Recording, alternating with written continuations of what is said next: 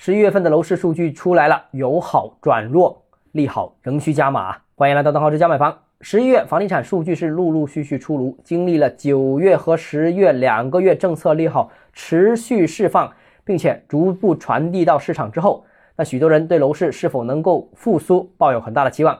但最近呢，各家机构统计数据显示，其实情况并不理想。十一月份房地产市场持续萎缩。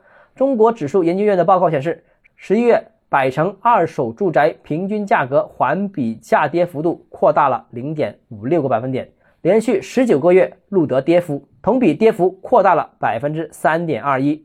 那绝大多数人都认为情况应该会比去年有明显的改善，但最终结果是更差了。新房销售额达到十三点三万亿，今年呢大概率会在去年的基础之上继续下滑。那我个人预计啊，今年新房成交总体规模也就是十二万亿左右，那比二零二一年峰值的十八万亿跌去了接近百分之三十五。